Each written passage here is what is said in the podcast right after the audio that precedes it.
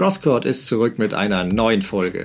Es war zugegeben eine etwas längere Pause, aber dafür wird auch in dieser Folge richtig viel drinstecken. Wir haben uns unter anderem intensiver mit dem Nachwuchs beschäftigt und dazu gleich zwei Gäste eingeladen. Unter anderem eine Spielerin, die beim Billie Jean King Cup Anfang November für Deutschland an den Start gehen wird. Aber dazu später mehr. Erst einmal möchten wir über das aktuelle Geschehen auf der Tour sprechen. Und wenn ich wir sage, ist klar, dass ich nicht allein darüber rede, sondern ich habe natürlich wieder meinen Co-Host Dennis Heinemann an meiner Seite. Hallo Dennis. Grüße dich. Ich freue mich ja schon, dass du sagst, natürlich bin ich an deiner Seite. Ähm, ist jetzt das dritte Mal für mich, aber mache ich gerne. Ich habe auch mal nachgeguckt. 8. September äh, ist die letzte Folge, die wir aufgenommen haben. Dazwischen ist natürlich ein bisschen was passiert, das stimmt. Genau. Und da lass uns direkt loslegen. Wir werden am Ende der Folge deswegen auch nochmal einen kurzen Rückblick auf die US Open werfen und auch schon ein bisschen auf die Australian Open schauen. Aber jetzt lass uns erstmal aktuell mit Indian Wells loslegen. Ähm, für manche ja der fünfte Grand Slam des Jahres. Ähm, ich weiß, das meiste fand ja leider für uns zu nachtschauender Zeit statt, weshalb man auch nicht alles gucken konnte. Ähm, lass uns mal mit den Herren anfangen trotzdem. Was ist dir aufgefallen oder was, was blieb bei dir besonders hängen? Also ich muss auch zugeben, dass ich jetzt nicht wahnsinnig viel gesehen habe, aber man kriegt natürlich heutzutage über Social Media dann doch eine ganze Menge mit, wenn man einfach dann morgens aufwacht und mal kurz Instagram oder irgendwas anderes checkt. Und dann stolpert man da schon natürlich über die Ergebnisse und ähm, naja, es sind ja sowieso irgendwie skurrile Zeiten momentan im, im Welttennis, so möchte ich das mal sagen. Ja, äh, aus deutscher Sicht müssen wir natürlich über Sascha Zverev reden. Ähm, dessen Weg, der schien ja eigentlich schon frei. Ähm, Medvedev ist ja rausgeflogen gegen Dimitrov, Tsitsipas gegen Basilashvili. Alles vielleicht nicht so ganz erwartbar. Ähm, und eigentlich war ja Sascha Zverev auf einem echt guten Weg. Und dann dieses Spiel gegen gegen Taylor Fritz, was man auch nicht erwartet hat, wobei der ja vorher auch richtig gute Leute geschlagen hat. Also da war ja zum Beispiel Berettini und Yannick Sinner und es ist also, ja, also Zverev ist mir natürlich in Erinnerung geblieben. Er war ja auch sehr niedergeschlagen am Ende in der Pressekonferenz. Aber so Leute wie Dimitrov und Basilashvili und natürlich auch Cameron Norrie, also ja, es war ein, war ein anderes Turnier. Wie hast du das denn gesehen? Ja, also wenn wir bei Zverev anfangen, ähm, das Viertelfinale aus war schon sehr ärgerlich. Du hast es angesprochen, das hat er ja auch auf der Pressekonferenz gesagt, Medvedev raus, äh, Tsitsipas raus, da war er schon der klare Favorit und der sah auch richtig gut aus. Also ähm, Match gegen Murray war, war gut, da habe ich, das habe ich ein bisschen gesehen. Ähm, also auch für Murray war das gut. Der hat da gesehen, dass er mit den Topspielern mithalten konnte. Ähm, und auch wenn er jetzt nicht wieder der ganz der Alte ist oder auch wahrscheinlich auch nicht wird, aber das war so ein Niveau, da kann, da kann er die, wenn er die in der frühen Runde trifft, kann er diese ganz großen wieder schlagen. Das war schön zu sehen. Und ähm, für Zverev war es auch besonders, weil er den letzten der Big Four bezwungen hat. Ähm, es war ja sein großes Ziel vor dem Match. Ich finde den Begriff Big Four ein bisschen überholt, weil Murray in seiner aktuellen Verfassung ist sicher nicht mehr als Endgegner zu sehen, aber trotzdem Respekt. Nicht viele haben das geschafft, diese Big Four zu schlagen. Ähm, Und man weiß immer noch, wer gemeint ist, wenn man Big Four sagt. Genau. Das ist auch genau. schön. Ja. Ähm, aber die Niederlage gegen Fritz, weil davor der Monfils wirklich weggeschossen und dann die Niederlage gegen Fritz war schon ärgerlich. Ähm, man kann gegen Fritz mal verlieren, aber er war ja auch 5-2 vorne im dritten Satz. Also ähm, Publikum verhielt sich ehrlicherweise auch nicht so fair.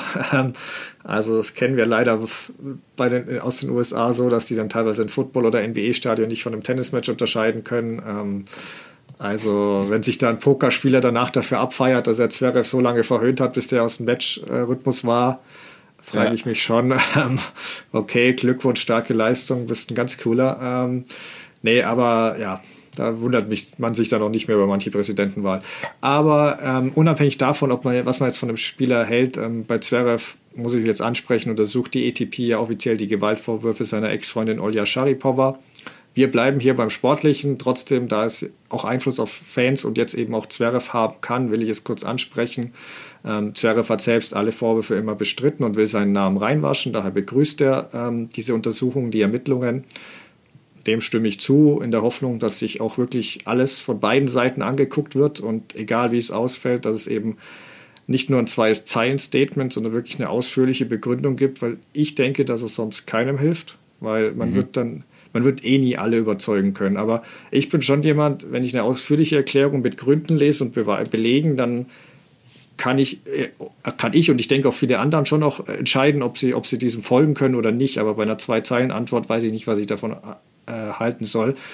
deswegen, wir behalten das im Blick, aber würde sagen, bleiben jetzt trotzdem erstmal sportlich so lang. Ähm, du hast das Endspiel angesprochen zwischen Nori und Basiliashvili. Ähm, war schon sehr überraschend, Nummer 21 gegen Nummer 29 in der Setzliste. Ähm, erinnert ein bisschen an die WTA-Tour für mich. Ähm, ich weiß nicht, da ist man es halt schon gewohnt. Ähm, da kennt man auch viele Spielerinnen deshalb, weil das da immer wieder vorkommt. Denkst du, es war bei den Herren auch so ein Vorgeschmack auf die Zukunft, wenn eben die Big Three wie in Indian Wells nicht an Start sind? Oder glaubst du schon, dass Zverev, Medvedev, Tsitsipas und so dann irgendwann der Tour ihren Stempel klar aufdrücken werden? Also erstmal möchte ich noch zu Basilashvili sagen, den habe ich schon mal, ich meine, der hat das Turnier jetzt nicht gewonnen, aber den habe ich schon mal in Hamburg live gesehen und äh, ich weiß nicht, ob du den schon mal irgendwo live gesehen hast. Ähm, der hat ja. so eine unheimliche Schlaghärte, wie der da auf die Bälle drauf prügelt. Das ist wirklich Wahnsinn. Ähm, das war der, das war der, das war der ideale Belag für ihn. Der war stumpf und langsam und genau was du sagst. Ich habe ihn auch schon gesehen und es gibt auch eine Statistik von den Australian Open 2021. Er hat die härteste Vorhand im Schnitt gehabt, er hat die härteste Rückhand im Schnitt gehabt und seine härteste Rückhand im Schnitt war 8 km/h schneller als die von von dem zweitschnellsten und seine seine allerhärteste Rückhand war 161 km/h, was absolut absurd ist. Ja. Also der Typ hat eine Power und der war halt der einzige, der in der Lage war, durch diesen stumpfen Belag durchzuhauen. Ja. Ja. Also der hat da einfach durchgeschossen, deswegen ja. Ja, mega interessant, das dass du jetzt auch noch das so mit den Zahlen. Für mich war es einfach nur so ein Gefühl beim, beim Zusehen, aber mhm. wenn du dann noch die Zahlen hinterher äh, jagen kannst, umso besser. Ja, also ich glaube, ähm, also momentan ist irgendwie für mich noch nicht so richtig klar, ähm, wann es neue Big Three oder wie viele es denn auch äh, werden wann es die geben wird. Weil ich finde, erst jetzt, wo die nicht mehr da sind, fällt erst noch mal so richtig auf, wie gut und outstanding oder was auch immer die denn überhaupt äh, gewesen sind. Weil jetzt ist es das erste Mal so, dass die nicht da sind. Und schon passieren da so, so andere Sachen. Und weil du gefragt hast, ob wir uns jetzt darauf einstellen müssen, ich würde sagen, ja, solange es keine neue Spitze gibt vielleicht. Also irgendwie, es wird sich eine neue Spitze herauskristallisieren. Es, also nur ist die Frage, ob die wirklich so sehr darüber schwebt, ähm, wie es davor der Fall war. Also das ist auch, ja, ist eine interessante Frage und es wird interessant sein, das zu beobachten, glaube ich. Ja, das sehe ich ähnlich. Ähm, ich glaube halt, dass die, was Nori zeigt, dass die Spitze, Spitze einfach an sich breiter geworden ist. Es fiel nur nie auf wegen den drei Überfiguren, also wie bei den Damen. Ähm, so Nori hat ein gutes Jahr gespielt der hatte bei Grand Slams das Pech, dass er zweimal gegen Nadal angerannt ist und einmal gegen Federer. Ähm, und das war ein bisschen bitter für ihn. An, also Federer in Wimbledon ist halt auch ein undankbarer Gegner, egal ob der jetzt hundertprozentig in Form ist oder nicht. Ähm, und deswegen kann ich mir durchaus vorstellen, dass es mal über einen Überraschungsslam-Sieger dann geben wird, also nach der Big Three-Ära, wenn die dann bald vorbei ist. Und auch öfter mhm. andere Masters-Gewinner. Also das heißt jetzt nicht, dass ein Zverev, ich glaube auch, dass ein Medvedev ein Zverev schon so die Tour bestimmen werden und schon nicht so, dass es wie bei den Damen letztes Jahr mal irgendwie bei den ersten 14 Turnieren 14 verschiedene Sieger gibt. Aber ich glaube nicht, dass du diese Dominanz hast, wie sie, wie sie, wie sie äh, die Big Three gezeigt haben, wo dann wirklich, wenn die drei am Start war, war klar, es gewinnt nur einer von den dreien. Das war dann wirklich fast Gesetz, also in ihren Hochzeiten. Und das glaube ich nicht, weil ich sehe dann auch bei Medvedev wieder 6-4, 4-1 gegen Dimitrov vorne und dann bringt ihn irgendwas raus. Das war auch schon beim Turnier vor den US Open so. Der wird dann unzufrieden und dann verliert er das Match. Der kriegt sich nicht wieder. Und sowas sehe ich von den Big Three einfach nicht. Und ich hätte auch nichts gegen etwas Abwechslung, muss ich sagen. Nur ich weiß halt nicht, ob die Masse, die Tennis nicht das ganze Jahr so verfolgt, da auch diese Meinung teilt. Weil ich habe mir, wenn man sich die Zuschauerzahlen ansah, jetzt bei Indian Wells, gut, war auch Oktober, aber das Finale war gefühlt halb leer. Ja. Weil vermutlich die Hälfte auch einfach nicht wusste, wer, wer die beiden Typen da sind auf dem Platz. Ja. Ähm, was meinst du da? Steuert Tennis da ein bisschen auf ein Zuschauerproblem nach dem Big Three zu? Äh, Glaube ich nicht unbedingt. Also ich habe irgendwie eher das Gefühl, dass sich das wieder fangen wird. Ähm, also bei den Damen haben wir es ja schon wunderbar gesehen, was, was das auch für ein Feuer entfachen kann bei den, bei den US Open auch. Ähm, also dieses Potenzial auch, dieses Überraschungspotenzial der Leute dann dahinter und was sich dann daraus alles ähm, entwickeln kann, mh, das wird vielleicht eine andere Form von Begeisterung hervorrufen. Natürlich wollen die Leute eigentlich immer diese Top-Spieler dann auch am Ende sehen. Das verstehe ich auch, würde ich irgendwie auch gerne.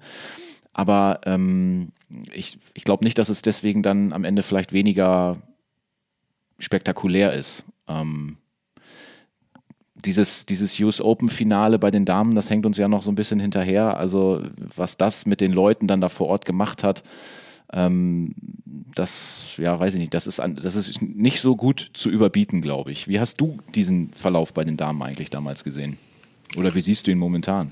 Ja, momentan, also lass uns US Open noch ein bisschen aufsparen mit Raducano, aber da war ich auch ähm, sehr begeistert von ihr und auch das Finale. Ähm, wenn wir jetzt auf Indian Wells bei den Damen blicken, ähm, ich, ich würde da nicht mal von einem Überraschungsfinale sprechen wollen bei Bardosa Asarenka. So, also nein, ich hätte es nicht vor dem Turnier getippt, gebe ich ehrlich zu, aber ich glaube, dass ich sogar eher Bardosa als Asarenka erwartet hätte, aber ähm, der Asarenka, die war zwar konstant, aber trotzdem immer so dritte, vierte Runde. Ähm, aber es ist halt so bei den Damen, du musst einfach, wie ich es mal in Wimbledon aufgezeigt habe, immer 20, 30 Namen auf dem Zettel haben, die mhm. können das gewinnen. Ähm, deswegen, ich, wenn mich jemand fragt, holt eher Murray oder Asarenka einen Grand Slam-Titel, überlege ich keine Sekunde und sage Asarenka. Ähm, und Badosa war für mich nur eine Frage der Zeit. Also auch der kam der Belag, ähnlich wie bei Basiliashvili, sehr gelegen, mhm. glaube ich. Ähm, die ist stark auf Sandplatz oder langsamen Hartplatz. Das hat sie schon in Charleston bei den French Open bewiesen. Bei French Open knapp im Viertelfinale, glaube ich, 8-6 im dritten oder so gescheitert. Also ähm, es ist einfach, Badosa ist einfach ein weiterer Name, dem, den man so auf dem Zettel haben muss. Hey, die kann auch gewinnen. Eine von vielen. Ich sehe jetzt in ihr nicht eine Spielerin, die das Damentennis da dominieren wird. Aber ich glaube, ja, also ich glaube, man soll sie auf der Rechnung haben. Gerade bei French Open traue ich ihr auch einen Grand Slam-Sieg zu. Ähm, was aber auch positiv war, wenn wir jetzt mal weg vom Finale kommen, war aus deutscher Sicht äh, Angelique Kerber. Ähm, also gegen Sinjakova in einer Schlacht gewonnen, gegen Kasatkina, auch da habe ich den dritten Satz gesehen, war so ein richtiger Fight. Und ähm, was ich am besten finde, sie hat wirklich ihr Spiel, finde ich, in dem Jahr nochmal etwas umgestellt. Sie agiert offensiver. Ähm, es gilt, es gilt nicht für jedes Match und sie ist jetzt nicht, nicht falsch verstehen, sie ist keine Ostapenko, die da auf jeden Winner, auf jeden Schlag da versucht, einen Winner zu spielen. Das wäre bei ihr auch völliger Blödsinn, weil da fehlt ihr die Power. Aber mhm. ähm, sie ist eben, sie riskiert eher mal schneller oder überhaupt mal was, weil gerade in ihren Down-Jahren, wo sie nicht so gut hat, habe ich das Gefühl, sie hat nur gewartet. Also sie hat nur zurückgespielt und irgendwie gehofft, ja, irgendwann wird die Gegnerin müde und ich, ich dann mache die Fehler. Aber das funktioniert halt bei den jungen, modernen Spielerinnen nicht. Das hat sie ja auch im Match gegen Fernandes bei den US Open gesehen. Also die werden nicht so schnell ja. müde. Die sind fitter, athletischer, die sind da nah an ihrem, die können da mithalten. Deswegen, die kann sie nicht mehr nur besiegen, indem sie sich hinstellt und Schläge kassiert, bis die andere von selbst umfällt. Also ähm, das finde ich, das finde ich halt spitze, dass sie oder ihr Coach das auch erkannt haben und da ein bisschen offensiver wurde und auch auch Petkovic hat ja, auch wenn es jetzt in den Welsen Runde 1 äh, ausschied, trotzdem auch zuletzt einen verbesserten Eindruck gezeigt. Also das macht mir richtig Mut und freut mich auf 2022. Wie siehst du denn den Status unserer deutschen Top-Damen? Ähm, ja, ich habe mal nachgeguckt äh, vorher, weil ich mir gar nicht so ganz sicher war. Äh, Andrea Petkovic ist jetzt 34, mhm. Angie Kerber ist 33, äh, hat mhm. ja noch mal ein paar Plätze jetzt gut gemacht wieder in der Weltrangliste durch die ähm, Resultate. Momentan auf Nummer 12. Ich finde, das kann sich absolut ähm, sehen lassen. Ähm, ja, der Trend, du hast gerade schon gesagt, Indian Wells, Petkovic, erste Runde, klar, aber bei ihr war sowieso nicht so richtig klar, wie es weitergeht und dass sie jetzt weitermachen will, ich glaube, das freut uns alle und der Trend ist, glaube ich, trotzdem bei beiden irgendwie deutlich mehr in die positive Richtung als in die negative, würde ich sagen. Trotzdem bleibt natürlich irgendwie so die Frage, deswegen spreche ich das mit dem Alter auch an, ähm, ja, was danach eigentlich so passiert. Ne? Stefan, was meinst du? Ja, das, das, das ist ein sehr gutes Stichwort. Ähm, genau dem widmen wir uns nämlich jetzt. Ähm, eine, die wir sicher noch etwas Zeit geben müssen. Ähm, es gibt ja viele talentierte deutsche Nachwuchsspielerinnen. Eine davon ist eben Nastasia Schunk. Äh, die ist erst 18, die stand im Wimbledon Juniorenfinale. Und ähm, diese wird auch bereits äh, äh, beim Billie Jean King Cup Anfang November eben in, für Deutschland an den Start gehen, was sicher auch eine große Sache für sie wird. Und äh, ich hatte das Glück, unter anderem darüber und auch viele weitere Sachen rund um ihre Karriere äh, mit ihr zu sprechen. Und ja, ich würde sagen, Dennis, lass uns das doch einfach mal anhören. Wunderbar, machen wir.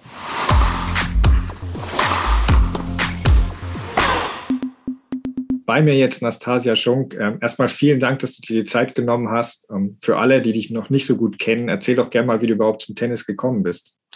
Äh, ja, danke, dass ich hier sein darf. Ja, genau. Also mein Bruder hatte schon Tennis gespielt und ja, da war ich dann halt irgendwie dabei und dann habe ich selbst angefangen, ein bisschen zu spielen und ja, mir hat es halt dann viel Spaß gemacht und so bin ich halt dabei geblieben. War dir denn von früher Kindheit an schon klar, dass du einmal Tennisprofi werden willst oder ist der Wunsch irgendwann später entstanden?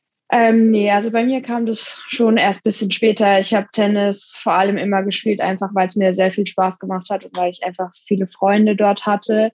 Und später dann, als ich dann so gemerkt habe, dass ich so ganz gut darin bin und so, ist dann auch so langsam dann der Ehrgeiz dazu gekommen und ja. Hattest du oder hast du noch irgendwelche speziellen Tennisvorbilder? Also Vorbilder habe ich jetzt keine, aber ähm, zum Beispiel mag ich jetzt die Spielweise von Osaka oder sowas, aber jetzt konkrete Vorbilder habe ich nicht wirklich. Okay. Ähm, in Deutschland ist es ja oft etwas schwieriger als zum Beispiel in den USA, den Sport mit der Schule zu vereinbaren. Ähm, wie klappt das denn bei dir und wie oft trainierst du so pro Woche?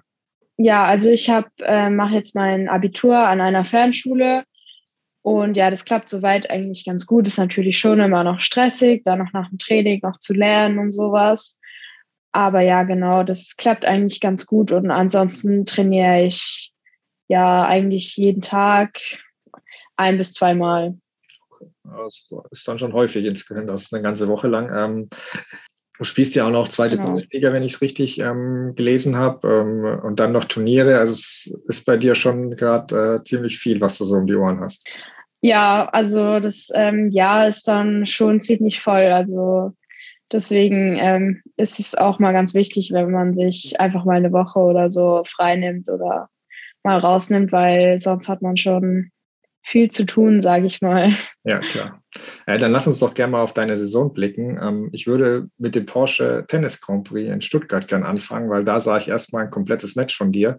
Äh, das war gegen Belinda Bencic. Ähm, du hast zwar mit 4-6, 2-6 verloren, aber gerade im ersten Satz erinnere ich mich, das fand ich schon, das war auf Augenhöhe. Ähm, was, was sind deine Erinnerungen an das Match und welche Erkenntnisse hast du da auch dann rausziehen können? Also erstmal, das war das erste Match, das ich überhaupt auf so einem großen Platz gespielt habe und ähm, halt auch gegen so eine gute Gegnerin. Und ich war so nervös davor. Also man hat es mir nicht angesehen, aber ich war wirklich so nervös. Und mir ist echt ein Stein vom Herzen gefallen, als ich das erste Spiel gemacht habe.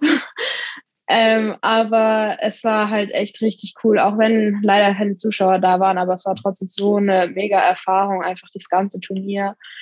Und ähm, ja, man hat halt dann schon irgendwie gemerkt, also klar, ich habe verloren und sowas, aber ähm, dass man irgendwo schon auch dran ist und dass man jetzt nicht meilenweit davon entfernt ist und dass man da schon auch mitspielen kann. Also da fehlt natürlich schon noch was, um selbst da zu stehen, aber ähm, ja, man wird jetzt nicht so von denen abgeschossen, sage ich ja. mal.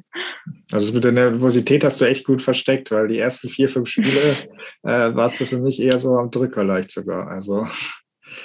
Ja, genau, das haben mir viele gesagt, aber ich war wirklich so nervös davor. Das war so, also so nervös war ich echt noch nie. Ja, aber vielleicht hat das ja auch dann bei deinem äh, Wimbledon-Run geholfen. Da bist du ja, war vermutlich dein Jahreshighlight bis ins Finale äh, durchgerauscht. Äh, erzähl mal, wie, wie war einfach die ganze, das ganze Erlebnis dort und wie, ist, wie hast du dich da so in den Rausch gespielt? Ja, ähm, das ist schwer zu sagen. Also eigentlich habe ich da, ich war da sehr entspannt so. Also ich wollte mir das halt einfach angucken. Und dann habe ich meine erste Runde ging ja über zwei Tage äh, wegen der ganzen Regenpausen und alles. Und ähm, ja, da habe ich dann gewonnen und dann einfach Runde für Runde. Und ich habe dann immer besser gespielt. Und irgendwann stand ich dann auf einmal im Halbfinale und ja, dann im Finale. Und ja, das, das ich weiß es selbst gar nicht so genau, aber ich habe mich da einfach echt wohl gefühlt und es hat einiges da ist dann halt zusammengelaufen. Hat dich irgendwas besonders in Wimbledon beeindruckt oder, oder ein Treffen oder hast du da an, mit anderen Superstars, also Tennisstars, äh, die du gesehen hast beim Training oder was, was war für dich so, was dir noch abseits des, deiner eigenen Spiele so hängen geblieben ist? Also es äh, war schon cool, halt die ganzen Profis halt trainieren zu sehen, weil wir waren ja auf der Trainingsanlage, ähm, also den größten Teil eigentlich. Mhm. Und ähm, da konnte man dann halt auch sehen, wie ein Roger Federer sich einspielt oder wie Novak Djokovic sich warm macht und so. Und das ist natürlich dann schon interessant einfach. Und es ist halt auch einfach ähm, eine Ehre, sage ich mal, überhaupt da in dem gleichen Umfeld sozusagen zu sein wie die und so nah an denen dran zu sein. Und ja, und das war dann halt schon sehr cool. Ähm, aktuell sammelst du ja dann vor allem auf ITF-Turnieren Erfahrung auch, ähm, so ein bisschen wie die Vorstufe zur WTA-Tour in Polen und äh, Deutschland hast du, glaube ich, im August sogar zwei Turniere gewonnen. Zuletzt in Portugal lief es ein bisschen schwerer.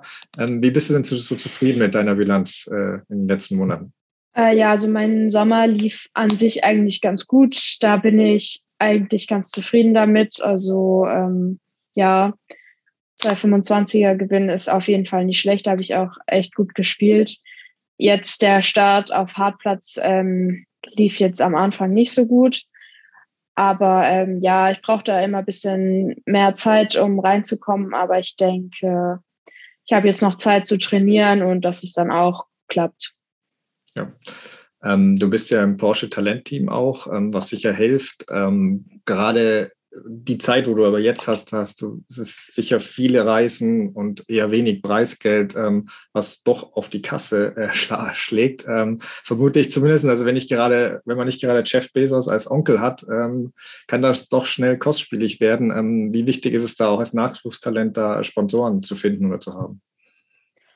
Ja, also das ist schon sehr wichtig. Also gerade ohne Porsche oder auch Yonex und sowas geht's eigentlich gar nicht. Also ich meine, ähm, Yonex, die stellen mir Schläger und alles Mögliche, was ich einfach brauche.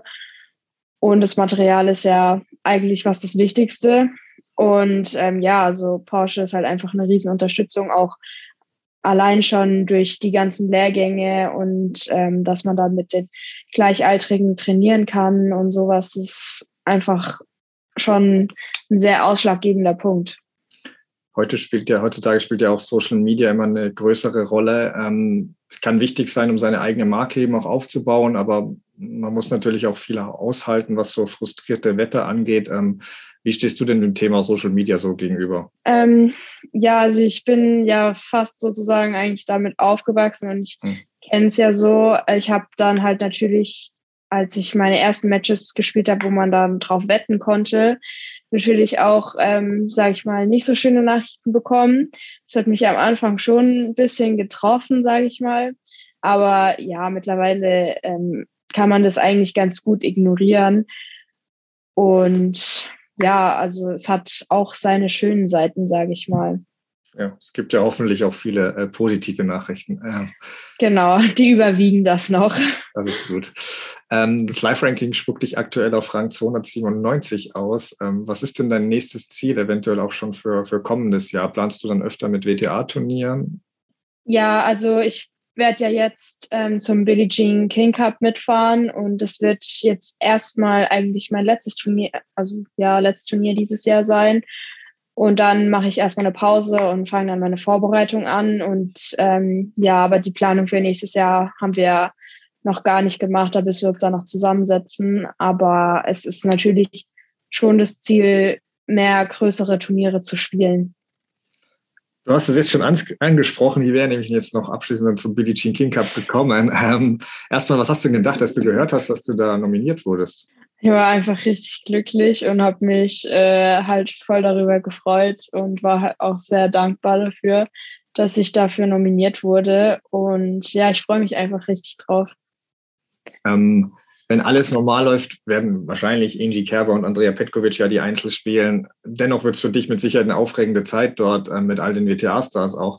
Wie, wie, gehst du da, wie gehst du das an? Hast du irgendwie vorgenommen, auch die erfahrenen Spieler nach Tipps zu fragen oder ja, besonders was abzuschauen? Ja, was hast du dir da vorgenommen oder vorgestellt? Ja, also ich ähm, will einfach mal wissen oder halt erfahren, wie so die Atmosphäre da ist und klar, da sieht man dann halt natürlich schon auch viele ähm, Profis und sowas. Und da kann man dann auch schauen, wie die trainieren oder so. Und vielleicht kann man dann auch mal mit denen spielen. Und ja, ich meine, ich habe ja selbst Top-Profis bei mir im Team und äh, habe ja da die Möglichkeit, die auch näher kennenzulernen. Und ja, da kann man bestimmt interessante Gespräche führen. Kann ich mir vorstellen. Dann äh, letzte Frage. Ja. Äh, Deutschland hat mit Tschechien und der Schweiz ja doch eine echte Hammergruppe erwischt. Ähm, wenn man sich auch die Absagen bei einigen anderen Nationen ansieht, klar, Tschechien sagt ein Kvitova und Pliskova ab, aber die sind ja so irre tief besetzt, da macht das kaum Unterschied. Wie siehst du denn die deutschen Chancen? Klar, es ist äh, sehr schwer. Also es ist schon fast eines der schwersten Lose, würde ich sagen. Ja. Aber ähm, ich bin trotzdem der Meinung, dass wenn eine Kerber oder eine Petkovic auf einem, also dass sie generell auf einem guten Level sind, gerade eine Kerber, die jetzt auch echt richtig gut wieder gespielt hat, ähm, wenn das gut läuft und man ein bisschen Glück hat oder so, bin ich mir schon sicher, dass Deutschland da schon was reißen kann. Ja, dann sind wir doch gespannt, was rauskommt und drücken euch die Daumen. Ähm, vielen Dank für deine Zeit erstmal. Dankeschön. So, jetzt haben wir von einer jungen Spielerin einmal gehört, wie ihr Alltag und ihr Karriereweg so aussieht. Ich habe aber auch noch mit jemandem gesprochen, der diese Talente sichtet und daher wirklich ganz nah dran ist am Nachwuchs, und ähm, zwar Carsten Neuhaus. Der ist Tennis Promotion Manager bei Yonex und einige von euch kennen ihn sicher noch von den French Open Folgen. Ähm, wir wollten jetzt diesmal aber wirklich tiefer eintauchen in die Welt der Junioren. Was ist besonders wichtig bei der Auswahl der Kinder? Worauf wird geachtet? Wie steht es auch um den deutschen Nachwuchs und ähm, eben auch auf welchen internationalen Namen sollte man achten? Beziehungsweise auch welche Länder sind da ganz weit vorne? Ähm, all das könnt ihr jetzt hören. Viel Spaß! Carsten, ab wann kann man denn bei Kindern ungefähr sagen, ob jemand grundsätzlich das Zeug dazu hat, eines Tages Tennisprofi zu werden? Beziehungsweise wann beginnt ihr auch mit dem Scouting? Ähm, mittlerweile ist es so, dass ähm, Kinder schon mit, mit zwölf eigentlich gescoutet werden. Äh, es gibt außergewöhnliche Talente, die dann schon mit zehn unglaublich gut spielen, aber in der Vergangenheit war es dann eher, ähm, dass sich die Scouts und die Agents äh, und die ja, Tennisindustrie bei Le Petit Sas in, in Tab getroffen haben, da waren die Kids 14. Mittlerweile ist es so, dass wir dann als Marke schon fast zu spät sind und ähm, da gilt dann als Referenz ein Turnier U12 wie Orlais auch in Frankreich, ähm, wo man dann schon wirklich ja, zumindest sehen kann, dass die Spieler oder die Kinder außergewöhnliches Talent haben. Und da geht es schon sehr, sehr früh, leider Gottes muss man sagen, los, weil die dann auch schon zum größten Teil bei Agenten unter Vertrag sind. Das ähm, ja, es ist gewöhnungsbedürftig, aber so ist leider das Business. Mhm. Klingt, klingt echt früh. Ähm, aber worauf achtet ihr denn da genau, wenn ihr, die, wenn ihr diese Kinder auswählt? Sind das nur die Schläge oder Fitness, körperliche Dinge? Man kennt ja die Geschichten wie bei Diego Schwarzmann, ähm, der erst zu klein aussortiert worden war. Auch bei Zibulkova war das ein Problem. Achtet ihr auf so Sachen auch bereits oder ist sowas äh, schwer vorherzusagen? Ja, da spielen sicherlich mehrere Faktoren eine Rolle. Ähm, natürlich ist so ein bisschen auch das, der eigene Geschmack dabei. Also mein, mein Kollege Taka Hamaura und ich, wir haben einen sehr ähnlichen Geschmack, was Spiele angeht. Ähm, es ist das Gesamtpaket, muss man eigentlich sagen, was man sich anschaut. Ähm, die technische Ausbildung, ähm, dann, du hast das Beispiel Diego Schwarzmann genannt. Es gibt natürlich oft in der Jugend das gegenteilige Beispiel, dass ein Spieler schon sehr weit ist, sehr groß ist und das definitiv ein Vorteil ist. Der ist aber spielerisch ähm, nicht besser, aber der ist körperlich einfach so weit, dass er die anderen schlägt. Die anderen werden das später kompensieren, wenn es dann zum Herren- oder Damentennis geht. Ähm, na, es, es, es, wir schauen sogar, hat derjenige für später das Potenzial, äh, gut vermarkt, äh, zu vermarkten zu sein. Ne? Sieht er gut aus? Äh, hat er das gewisse Etwas? Ist er charismatisch? Ähm, so, oder ist er sie, ja, wenn es bei ja. den Mädels ist. Und ähm, ja, da zählen mehrere Faktoren, spielen da wirklich eine Rolle. Mhm. Und ähm, auch so dann mentale Sachen schon, also wie sich der Youngster da auf dem Platz auch verhält. Also ich könnte mir vorstellen, zu wenig Feuer ist dann vielleicht ein größeres Problem als zu viel. Also wir kennen es ja bei Federer, der in der Jugend sehr hitzköpfig war. Bei Djokovic ist es ja heute immer noch so, aber den macht das, der hat das so unter Kontrolle, dass es zumindest meistens eher stärker macht. Wie, wie, wie guckt ihr da auch schon? Ähm, ja, natürlich. Also man, man schaut dann auch, wie spielen die in Big Points, ja, was, wie, mhm. wie gut, weil dann zeigt sich, trennt sich ja schon auch die, die Spreu vom Weizen. Mhm. Ähm, wie verhalten die sich dann in besonderen Situationen? Äh, du weißt, wir haben in einer, in einer vorherigen Folge schon mal drüber gesprochen, ja. dass äh, unsere Spieler, wenn sie später Verträge haben, Strafen zahlen, wenn sie einen Schläger zerhacken. Das fängt auch im Jugendbereich an. Ja, wenn ah. unsere internationalen Jugendspieler äh, einen Schläger zerstören, dann werden auch die zur Kasse gebeten. Äh, natürlich nicht in der Summe wie, ja. wie, wie, die Profis, aber auch schon für ja. ein Taschengeld spürbar. Und da gehört, gehört es auch dazu. Ja? Wie ist das Verhalten auf dem Platz, weil die auch da eine Marke repräsentieren und wie stark sind sie in Drucksituationen. Absolut. Mhm. Ja, sehr interessant. Ähm, und wenn ihr dann aber so ein junges Talent gescoutet habt, wie, wie geht es dann weiter? Stellt ihr irgendwie eigene Leute zur Seite? Oder wie kann man so einem Talent dann helfen, dass der seinen Traum verwirklichen kann? Ähm, ich habe es eben schon mal so ein bisschen angedeutet. Also mhm. die internationalen Guten sind mit 12, 14 tatsächlich schon bei IMG, bei Octagon, bei Starwing. Ja, es gibt mehrere Agenturen. Mhm die schon früh sich auch junge Spieler äh, sichern. Ähm, da gehen dann die Agenturen, ist eigentlich auch interessant mal, mal zu wissen, in, in eine gewisse Vorleistung. Äh, die investieren quasi, die glauben an den Spieler, die investieren in den Spieler und unterstützen ihn dann auf dem Weg zu der Karriere. Und wenn er es dann schafft, äh, gibt es dann hinterher eine höhere Prozentzahl vom Preisgeld, was dann die Agentur zurückbekommt.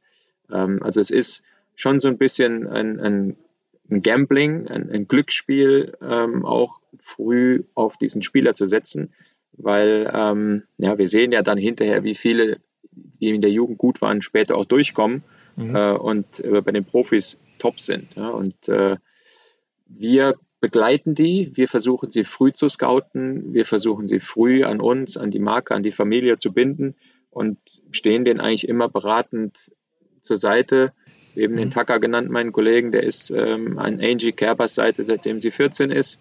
In der mhm. Zwischenzeit sind viele Trainer ja, gekommen und gegangen und ähm, Tucker war trotzdem immer ein, ein Ansprechpartner irgendwo auch äh, für Angie.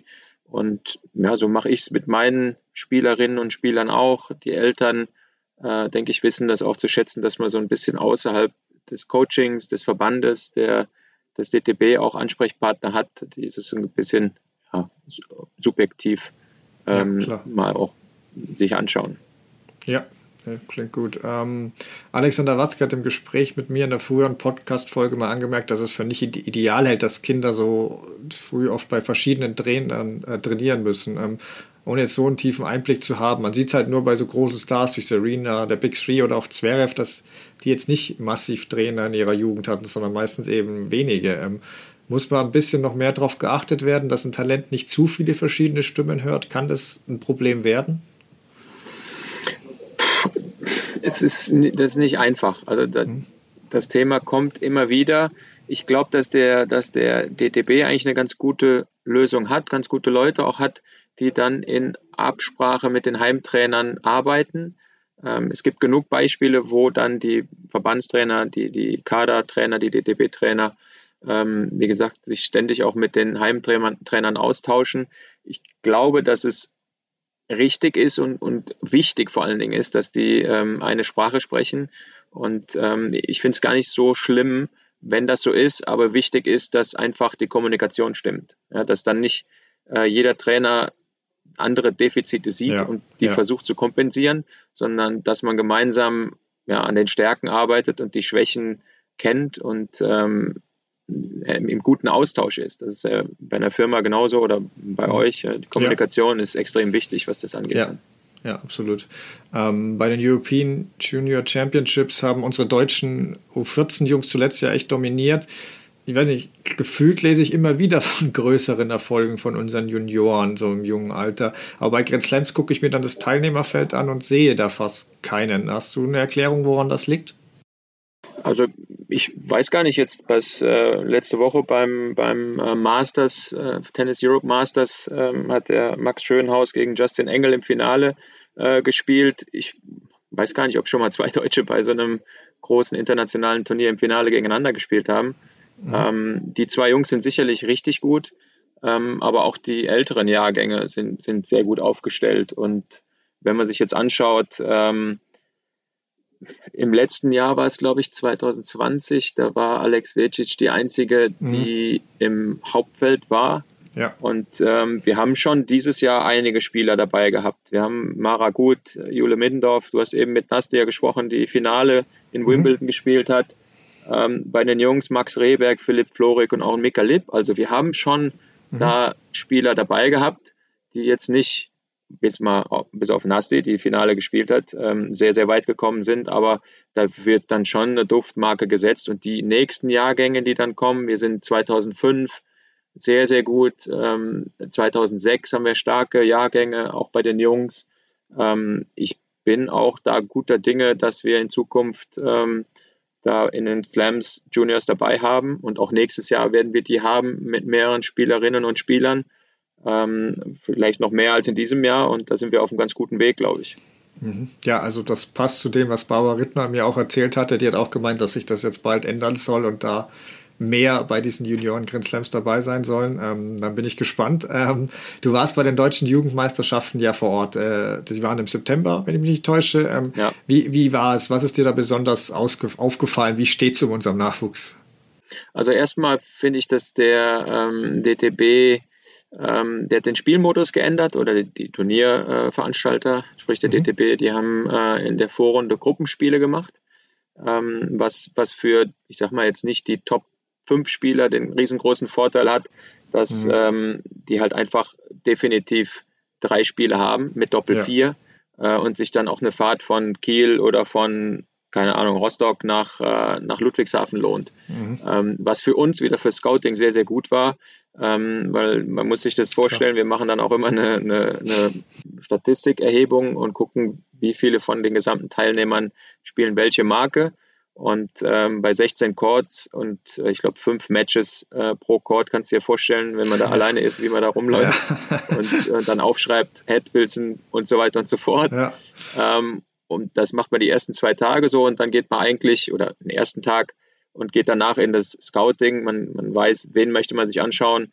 Und ähm, das ist natürlich bei so Gruppenspielen super, weil du den Spieler mehrfach auch im Quervergleich sehen kannst. Und ähm, Grundsätzlich muss man sagen, dass ähm, bei der U14 waren die besten drei nicht dabei. Die waren tatsächlich in Tarp äh, beim Lepit Isas, was äh, normalerweise im Januar gespielt wird. Ähm, aber des, dennoch war die Qualität da wirklich gut. U16 war, war sehr, sehr stark, fand ich, sowohl bei den Jungs als auch bei den Mädels. Ähm, und dann hast du Spieler, ähm, die du die vielleicht ein Jahr nicht gesehen hast und mhm. dir da nochmal anschaust, wie haben die sich entwickelt und da muss man sagen, dass ein, ein Spieler wie, wie ein David Fix, der dann deutscher Meister ohne Satzverlust geworden ist, mhm. ähm, eine unglaubliche Entwicklung hingelegt hat. Ganz, ganz netter Junge, äh, sehr, sehr gut gespielt gegen Flynn Baumert im Finale. Ähm, das, ja, das ist, sind beide so Jungs, die haben mal eine Zeit lang ein bisschen gestruggelt, aber die sind immer dran geblieben. Und bei den Mädels mit Ella Seidel und Marie Vogt auch zwei, zwei wirklich gute Talente aus dem, aus dem Porsche ähm, Junior Team. Ähm, es war eine gute Veranstaltung und hat bestätigt, dass eigentlich wir mit dem DTB und mit unseren Nachwuchsspielern auf einem guten Weg sind, muss man wirklich sagen. Das klingt doch gut. Ähm, dann ähm, bist aber nicht nur, warst du nicht bei den deutschen Jugendmeisterschaften, du warst ja auch äh, bei den Grand Slams, also bei French Open vor Ort und bist immer wieder so bei, bei den Juniorenwettbewerben am Start. Ähm, ist dir da was aufgefallen, wohin das Spiel da geht, in welche Richtung? Wird der Aufschlag wichtiger, der Return? Verschwindet das Netzspiel ganz mittlerweile oder gibt es ein Comeback? Äh, also gerne auch Jungs und Mädels getrennt, falls du da Unterschiede festgestellt hast. Ähm, ja, wie siehst du das? Ähm, also bei den Mädels würde ich schon sagen, dass ähm, das US Open Finale so ein bisschen eine Tendenz war und auch eine mhm. Referenz. Mhm. Ähm, wie äh, Raducano und ähm, Fernandes mhm. ähm, im athletischen Bereich sich verändert haben. Also das Damentennis ist ja. wesentlich athletischer geworden ja. und auch aggressiver. Ähm, du hast es gesagt, es, ich habe so ein bisschen Angst und ich, ich bin selber so ein bisschen ein Gegner von der Entwicklung der Chords auf der ja. WTA und ATP Tour. Ähm, der Wolle, der ist zwar da, aber der, ja, der, der spielt leider Gottes eine, eine zu geringe Rolle mittlerweile, glaube ich. Mhm. Ähm, der, der wird dann zwar genutzt, um den Ball vielleicht zu finalisieren, aber es ist einfach kein offensives mehr, es ist viel Taktieren. Ähm, so, so, ein Medvedev ist ja jemand, der das moderne ja. Tennis so ein bisschen verkörpert, auf der Linie zu stehen, früh zu spielen. Ja. Fernandes ja. bei den Damen extrem früh ähm, und, und äh, nicht mit viel Power, aber den Ball früh zu nehmen, im Aufsteigen den Ball so zu beschleunigen. Ähm, das ist bei den Kids auch die Entwicklung, was bei, bei Jugendlichen, ich, ich persönlich schaue mir bei einem Slam fast lieber die Jugendlichen an als die, als die Pros, weil die hat man alle schon zur Genüge gesehen. Ja. Und bei den, bei den Juniors siehst du dann halt auch Leute, die du vielleicht mal nicht gesehen hast vorher. Ähm, und du beim Herren- und Damen-Tennis kriegst schon mal was geschenkt und die schenken sich einfach gar nichts und kämpfen mhm. bis, bis zuletzt, bis ja. aufs Blut. Ähm, und da ist dann tatsächlich auch so, dass in Frankreich äh, aufgrund der ähm, Federation, also des Verbandes und Roland Garros, wo, wo sehr, sehr viel Geld generiert wird, äh, dann auch sehr, sehr viele Franzosen mit Wildcards im, im Draw ja. sind und die auch wirklich sehr, sehr stark spielen. Ja. Also da gibt es keinen ben Benoit Paire, der dann einfach mal mittendrin das Match abschickt. Nee, auf gar keinen Fall. ja. äh, nee, dann lass uns doch mal, hast du schon angesprochen, mal uns, aber unsere deutsche Talente bewusst raushalten, um nicht zu früh Aufzudruck, äh, aufzubauen. Aber international kannst du ja, denke ich, frei sprechen. Da wird jetzt, glaube ich, hier in Deutschland kein mega Hype deshalb entstehen. Ähm, welche Spielerinnen oder Spieler traust du bald einen Durchbruch auf ATP oder WTA-Tour zu? Also aus der Jugend jetzt irgendwie. Ja. Das ist natürlich jetzt eine schwierige Frage, weil wenn ja. ich dir das sage und meine Kollegen mithören äh, und die dann wissen, wenn ich auf dem Zettel habe, das ist natürlich okay. blöd. Aber allgemein ist es natürlich so, es gibt viele gute ja. Spieler. Ja, es gibt, ähm, ich war in, in Charleroi beim, beim Junior ITF beim Einser, da war ein, ein Franzose, ähm, der als 2005er Jahrgang schon echt richtig gut gespielt hat und sehr, sehr weit ist. Ähm, De Brü heißt er. Ähm, und dann gibt es ja, äh, international äh, 2005 war Nummer 1 ITF, äh, Sheng, Chinese, ähm, der, der da ganz ordentlich auch spielt. Es ist extrem schwierig, selbst da eine Prognose abzugeben. Mhm. Also bei einem Carlos Alcaraz war jedem, der ja. mal Tennis geguckt hat, klar, mhm. der wird höchstwahrscheinlich ein Top-10-Spieler. Aber mhm. das ist, ja, ich will jetzt nicht sagen Jahrhunderttalent, aber so ein Ausnahmetalent, ja. dass, dass du daran gar nicht vorbeikommst. Und wenn da nichts passiert, der sich nicht verletzt oder auf ja. einmal äh, schwer verliebt in, in ein Mädchen ist, die sagt, hör auf zu spielen, dann, äh, dann, dann, ja. dann wird der auch dahin kommen. Und bei dem anderen, da gehören so viele Faktoren dazu. Das ist wirklich, ich habe es eben schon mal gesagt, das ist ähm, Glaskugel, das ist ein Gambling. Ähm, ja, und dann, du musst dann zur richtigen Zeit am richtigen Ort sein. Du musst die Wildcard kriegen. Du musst auch in einem System sein, um die WCs zu kriegen. Ähm, nimm mal jetzt ja, Max Rehberg oder Philipp Florik. Wir haben gesagt, wir sprechen nicht mhm. über Deutsch, aber das ist eigentlich ja. ein ganz gutes Beispiel. Der Max ja. ähm, wird es einfacher haben, WCs zu bekommen für Challenger als ein Philipp Florik. So, und das, ja, er hat sich auch erspielt ja, in den letzten Jahren und ähm, aber du brauchst ein bisschen das Glück, du brauchst die, die Kontakte und äh, du brauchst vielleicht auch einen Partner. Wir, wir haben auch immer bei unseren Partnerturnieren eine Wildcard, die wir dann unseren Spielern geben. Das ist bei anderen Marken auch so. Und äh, dann kommt natürlich noch hinzu, du bekommst, und das macht wieder einen Druck, ja, du hast einen Spieler, dann, der bekommt nicht so häufig eine Wildcard. Der macht sich selber so viel Druck, dass er dann unbedingt liefern muss bei dem Spiel, ja. was er dann spielt. Ja. Und dann geht es meistens in die Hose. Also das ist echt nicht einfach. Ja, dann lass uns aber doch mal auf die Nationen blicken, wenn wir jetzt nicht einzelne Spieler so herausheben. Ähm, die Niederlande, Niederländer sind gerade auf der Challenger Tour richtig gut, also speziell Kriegsbohr auch, wobei der ja schon ein bisschen älter ist. Ähm, aber auch Italien sieht bei den Herren richtig gut aufgestellt aus. Ähm, Tschechien bei den Damen, ich weiß jetzt aber nicht, also bei Tschechien kommt ja auch viel nach. Sind das die Nationen, wo du da denkst, die werden auch in den nächsten Jahren weit auf der Tour vorne mitspielen oder welche Länder siehst du da vorne? Also Italien bei den Jungs und, und Tschechien bei den Mädels auf jeden Fall. Ja. Äh, Niederlande weiß ich nicht. Also das ja. ist jetzt für mich, Kriegsboy ist so ein, so ein Beispiel, der war solide, der, mhm. ähm, ja, wie man so schön sagt, der hat sich gespürt, der ja. hat einen guten Run hingelegt ähm, und der hat dann, dann hast du mal das Losglück, das ist so ein Beispiel, was passiert, wenn du, wenn es einfach läuft. Ja, und wenn du zur richtigen Zeit am richtigen Ort bist, im richtigen Turnier und dann auch mal Glück hast, dass vielleicht mal einer aufgibt ja, und dir, dir mal ein bisschen äh, eine Runde schenkt, dass du im nächsten Match ein bisschen fitter bist. Und äh, das Glück brauchst du irgendwo. In Italien ist es gefühlt bei den Männern, das ist, ja, da hast du zwei gute Länder genannt. Bei den Italienern sind es tatsächlich die Männer, da kommt bei den Frauen ja. nicht viel.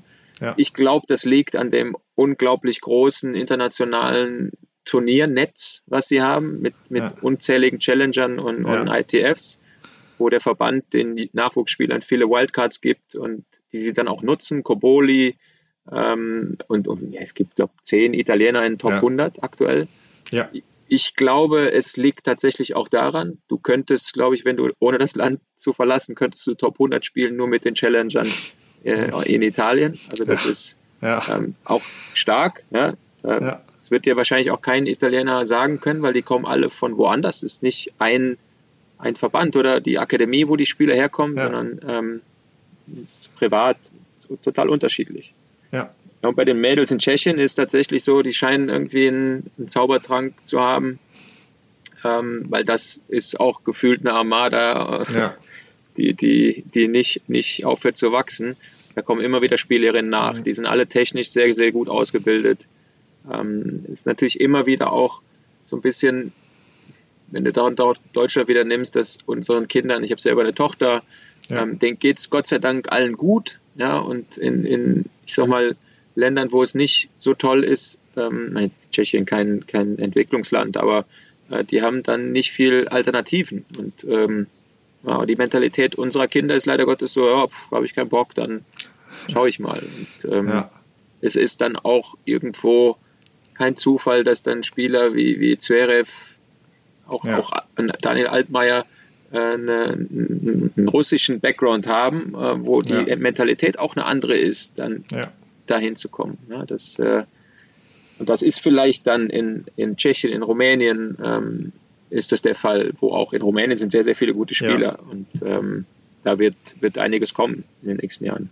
Ja, bei Tschechien ist halt auch, also meiner Meinung nach gefühlt so, dass jetzt bei den äh, Frauen das äh, so ein bisschen oder bei den Mädchen so Nationalsportart Nummer eins ist. Bei den Herren ist es halt Eishockey. Ja, Deswegen ja, genau. kriegt man wenige tschechische Herren, aber bei den Frauen ist halt irgendwie Tennis gerade so die Nummer eins und ja, da kommt echt viel nach. Also ja, da bin ich, ja, bin ich auch gespannt. Die sind ja dann in unserer Gruppe auch im Billie Jean King Cup. Das wird eine harte Nummer. Das wird spannend, ja. Da, ja. da siehst du es eigentlich, ne? Wenn dann ja. Angie oder, oder äh, jetzt ist, glaube ich, Petko Nummer zwei in Deutschland ja, ja. Ähm, ausfällt oder ausfallen, ja, oder, oder ähm, Laura Siegemund ist verletzt aktuell, ähm, dann wird es dünn. Und da hast du das Gefühl, ähm, das ist so ein bisschen wie Bayern München, wenn da einer ausfällt, die kompensieren das. Ja, ja, Tschechien spielt ja ohne Pliskova und Kvitova und jetzt steht halt Grečikova und Vondrushova und ja. äh, Sinjakova am Start und äh, das Doppel da mit Sinjakova, Grečikova und Radetzka haben sie auch noch dabei. Also da ist halt gefühlt kein Unterschied. Also es ja, wäre bei genau. uns natürlich schon was anderes, wenn Kerber nicht mitspielen würde. Ja, so ein bisschen wie vor zehn Jahren Spanien. Ne? Ja, Wir hatten dann äh, fünf Spieler in Top 20 und dann ja, wenn dann Rafa nicht gespielt hat, waren ja. sie trotzdem Favorit ja. auf dem Davis Cup. genau. Nee, dann ähm, super, dann vielen Dank, war echt interessant. Und Sehr ja, gerne. vielen Dank. Bis, bis bald mal. Jo, bis dann. Ciao.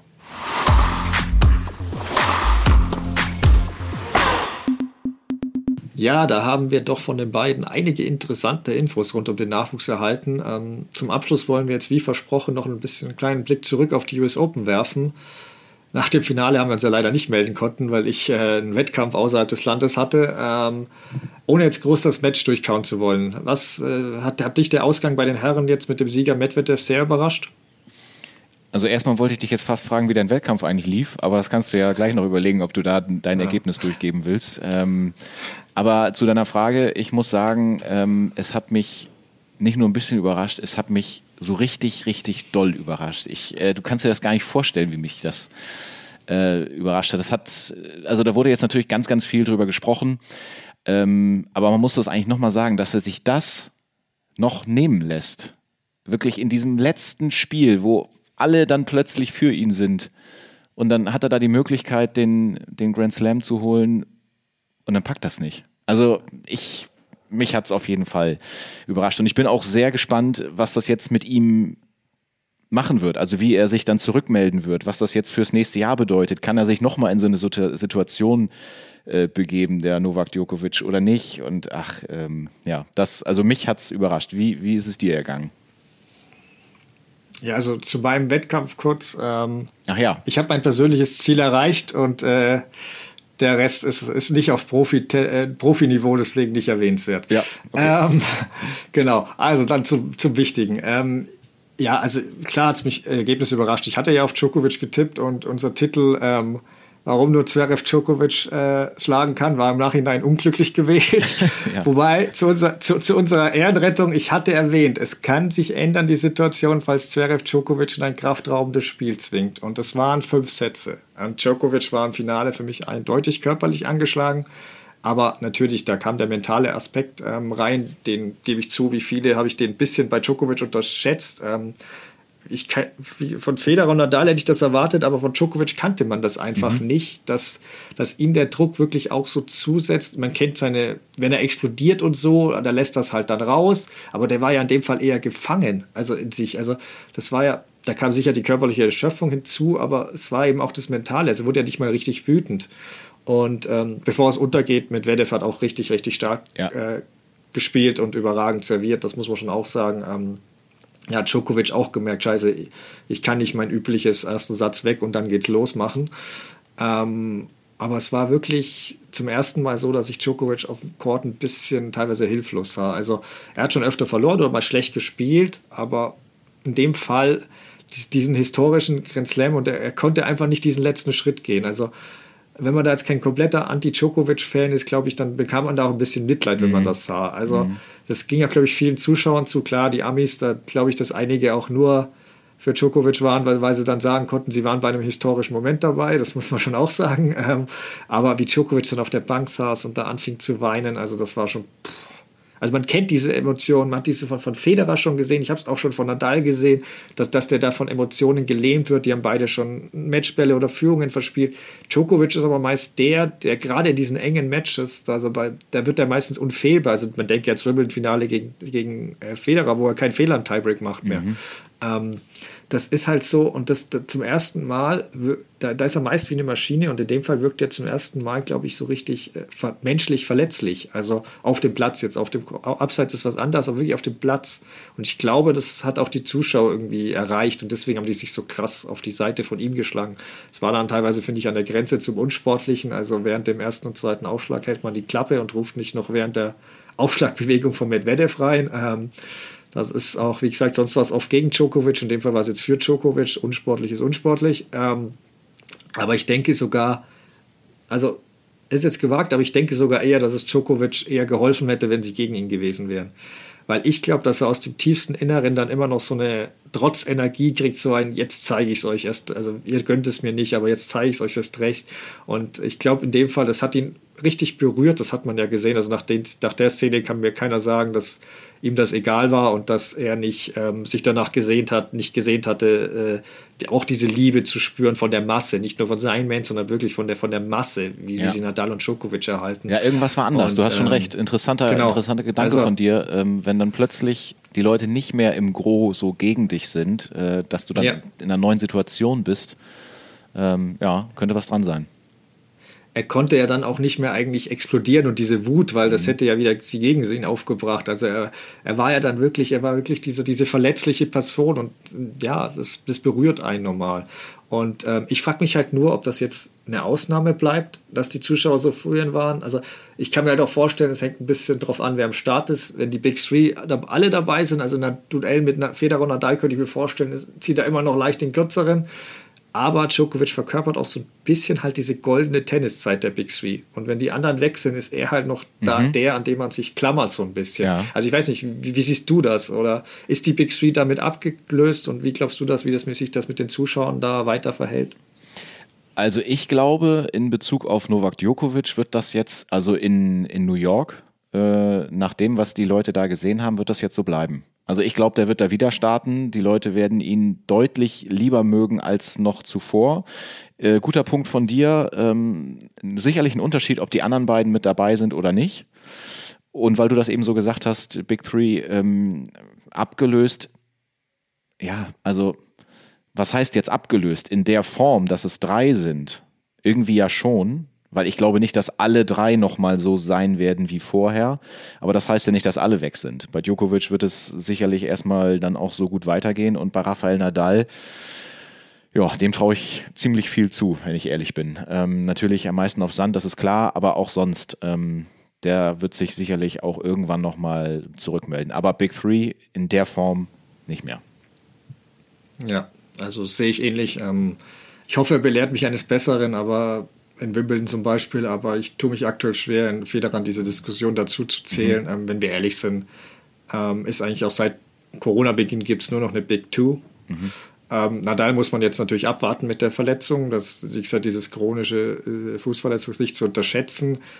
Sollte er fit zurückkommen, klar, Paris hast du angesprochen und US Open, wenn alles zusammenkommt, halte ich auch für denkbar, dass er da einen Titel spielt, Australian, Australian Open und Wimbledon denke ich nicht. Deswegen hast du schon mal die Situation, dass wenn Federer jetzt nicht in Wimbledon plötzlich wie Phoenix aus der Asche zurückkommt, dass du nur noch eigentlich nur noch Djokovic bei zwei Turnieren als ernsthaften Titelfavoriten hast von den Big Three. Und dann ist es natürlich leichter für die anderen, da durchzubrechen, weil sonst haben, haben sie sich immer eine Mauer gegen, gegenüber gesehen und mussten eigentlich immer mindestens zwei schlagen. Und es ist so schwierig, zwei von denen zu ja, schlagen, die stimmt. in Topform sind. Einen kann mal aufgehen, aber zwei, das war halt das. Und jetzt ist natürlich, also wie gesagt, deswegen, ich glaube, in Australien sehe ich, wenn dann Federer, äh, Federer, Djokovic gegen den Rest der Welt da wieder, gegen den Rest der Jungs. Ähm, die Frage ist nur, was passiert da jetzt überhaupt in Australien? Ich meine, du hast das wahrscheinlich mitgekriegt. Ähm, da hört man jetzt, dass ungeimpfte Profis keine Einreiseerlaubnis bekommen sollen. Ähm, bin da immer vorsichtig, weil wir kennen das. Am Ende findet man meistens Schlupflöcher irgendwie. Ähm, die Australier sind aber bisher natürlich schon äh, rigoros gewesen in den Punkten. Ähm, bei Djokovic wissen wir alle, dass er sich in der Vergangenheit äh, eher skeptisch gegenüber einer Impfung geäußert hat. Gleichzeitig sage ich aber auch, was manchmal vergessen wird, das war natürlich schon sehr lang her, wo er das gesagt hat. Mhm. Da lagen teilweise die Impfstoffe noch nicht vor. In seiner jüngsten Aussage hat er jetzt, wollte er jetzt nicht verraten, ob er schon geimpft ist, da das niemand etwas anginge. Ähm, nur sollte es echt zu dieser Regelung in Australien kommen, werden wir es ja dann eh erfahren. Und ich kann mir beim besten Willen nicht vorstellen, dass er sich die Chance, Chance sausen lässt bei seinem Slam. Das ist ja wirklich sein Heimslam im Prinzip, mhm. so oft hat er den gewonnen, dass er da das auslässt und dann gegen den fitten Nadal bei 20 zu 20 nach Paris will. Ich weiß nicht. Was glaubst du? Also zu dieser Impfgeschichte, das ist ja sowieso so ein Ding. Da habe ich auch ein paar Zahlen aufgeschnappt, ähm, dass die Impfquote insgesamt ja echt, also ja, wo man sich echt wundert, dass die so niedrig ist bei Profisportlern und Sportlerinnen. Ähm, vor allem im Tennis. Vor allen Dingen im Tennis, da ja. Ja, ja, das sind 65 Prozent heißt es da. 65 Prozent, ja genau. Irgend sowas hatte ich nämlich auch äh, gesehen.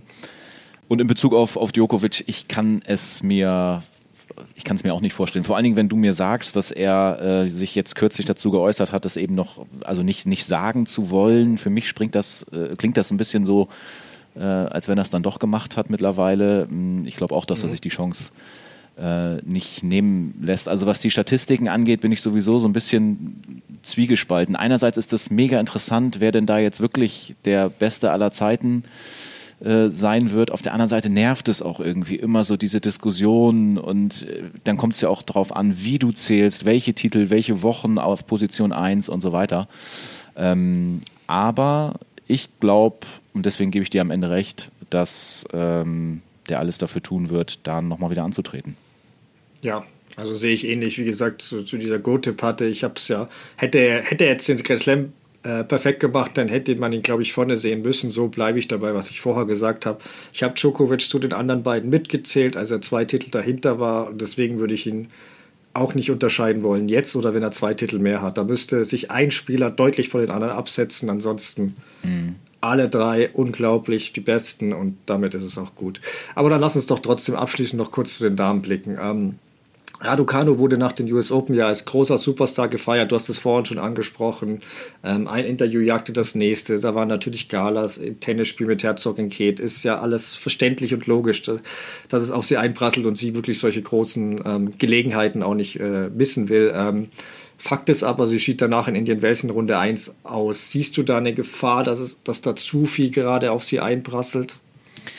Also das ist natürlich, also ja, unvorstellbar. Ich glaube, unvorstellbar trifft es wirklich, weil wir uns das wirklich nicht vorstellen können, wie das für eine 18-jährige, für einen 18-jährigen Shootingstar gerade sein muss, da dieses Turnier so unerwartet zu gewinnen mit allem, was dann dazugehört und was äh, auf sie einprasselt. Ich kann den Hype der ganzen Leute und der Medien irgendwie verstehen, weil die Leute wollen Sensationen im Sport und äh, man sagt ja nicht umsonst immer so diesen Satz, solche Geschichten schreibt nur der Sport. Ähm, da muss man ja nur mal an damals noch Boris Becker zurückdenken. Also ich habe da noch nicht gelebt, ich weiß nicht, wie es bei dir ist, ich glaube du auch nicht. Nein, nein. Du hast da auch noch nicht gelebt, äh, diese, dieser Sieg bei, den, bei Wimbledon, ähm, obwohl es seine allererste Teilnahme war. Also irgendwie ist es ja auch das, was die Leute wollen, aber ist natürlich jetzt die Frage am Ende, ist es jetzt ein One-Hit-Wonder oder kann sie sich wirklich weiterhin zu einem Superstar entwickeln? Knifflig, mit, vor allen Dingen auch mit dem, was da im Hintergrund jetzt gerade so los ist bei ihr. Ähm, aber wenn man jetzt mal nur das Spielerische sieht, dann glaube ich, das kann voll in die Richtung ähm, Superstar gehen. Was meinst du? Ja, äh, kann ich dir nicht widersprechen. Ähm, also ich, es ist bei den Damen unfassbar schwierig zu sagen.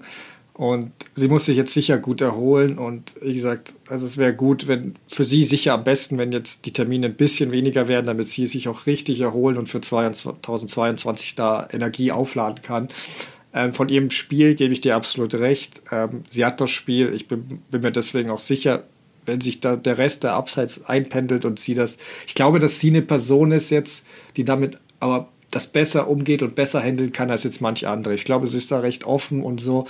Osaka ist jetzt zum Beispiel eine recht schüchterne Person an sich und ich glaube, dass, dass Raducano damit ähm, sich da eher wohlfühlt. Und deswegen kann ich mir vorstellen, dass es bei ihr, ähm, ja, dass sie damit äh, leichter um, umgehen kann. Mhm.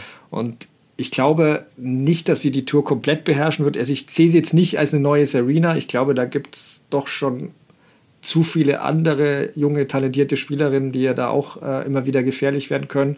Aber ich denke nicht, dass sie ein One-Hit-Wonder äh, war. Also das glaube ich nicht. Ich glaube, dass sie da oben bleiben wird und auch große Titel gewinnen wird. Hängt jetzt natürlich auch viel davon ab, ob sie einen richtigen Trainer findet. Ähm, mit ihrem damaligen bei den US Open haben sie sich ja jetzt, gab es die Trennung, also sie hat ihn nicht entlassen. Es war wohl so, wie man hört, die hatten da keinen festen Vertrag für die Profitour. Und sie sagte eben, dass sie schon das Gefühl hatte, jemanden zu brauchen, der das bereits durchgemacht hat und da sie auf ihren Weg begleiten kann jetzt. Und für mich bleibt da jetzt eigentlich, wenn ich ihren Worten glaube, nur eine Ex-Spielerin oder ein sehr erfolgreicher Trainer. Ähm, da fiel mir jetzt spontan äh, Darren Cahill ein, nachdem der sich ja, oder Haleb und er sich nach langjähriger Zusammenarbeit entschieden haben, das jetzt zu stoppen. Ähm, da weiß ich aber nicht, ob das aus familiären Gründen geschah, weil er auch lieber in Australien äh, ein bisschen mehr sein will je nachdem wäre das für mich sonst der ideale ähm, Trainer für sie. Aber sie hat ja jetzt schon offen gesucht, hat ja schon äh, auf der Pressekonferenz gesagt, wenn es draußen erfahrene Trainer äh, irgendwo gibt, bitte meldet euch, ihr wisst, wo ich mich finde. Ich weiß nicht, Dennis, hast du schon mal dich gerührt, wie es aussieht? Naja, ich bin ja der, der Sohn eines Tennistrainers und ich habe eine Trainerassistenzbescheinigung, äh, die wahrscheinlich seit 15 Jahren abgelaufen ist.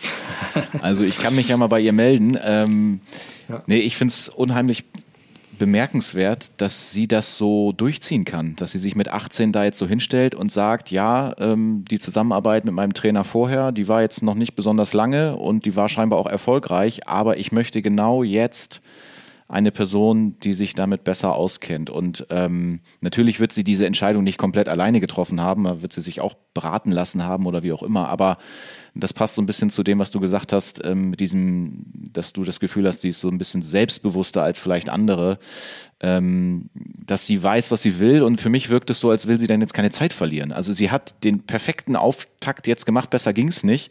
Und jetzt alles daran setzen, wirklich das professionell aufzuziehen und ähm, das zu erkennen und dann so durchzuziehen mit 18, finde ich schon äh, Respekt, muss ich sagen. Ja, äh, sehe ich genauso. Sie ist in gewisser Weise ist sie vielleicht eine gesündere Andreesco. Die hat, die, die hat für mich eine ähnliche Persönlichkeit, aber äh, die ist halt alle zwei, alle zwei Monate, ein halbes Jahr verletzt. Also das funktioniert halt so nicht. Ähm, deswegen, ähm, ich bin auch gespannt. Ich traue ihr, wie erwähnt, viel zu und wir werden auf alle Fälle auch beobachten, wie es jetzt bei ihr weitergeht und welchen Trainer sie sich sucht, ob es doch du bist oder jemand anders. ähm, wir melden uns auf jeden Fall dann, ähm, ich glaube wahrscheinlich so Mitte November wieder, weil dann steht äh, sicher ein Rückblick auf den Billie Jean King Cup, aber vor allem eben auch die WTA und ATP Finals im Mittelpunkt. Und äh, danke ans Zuhören und ja, bis dann würde ich sagen. Stefan, mach's gut, bis zum nächsten Mal.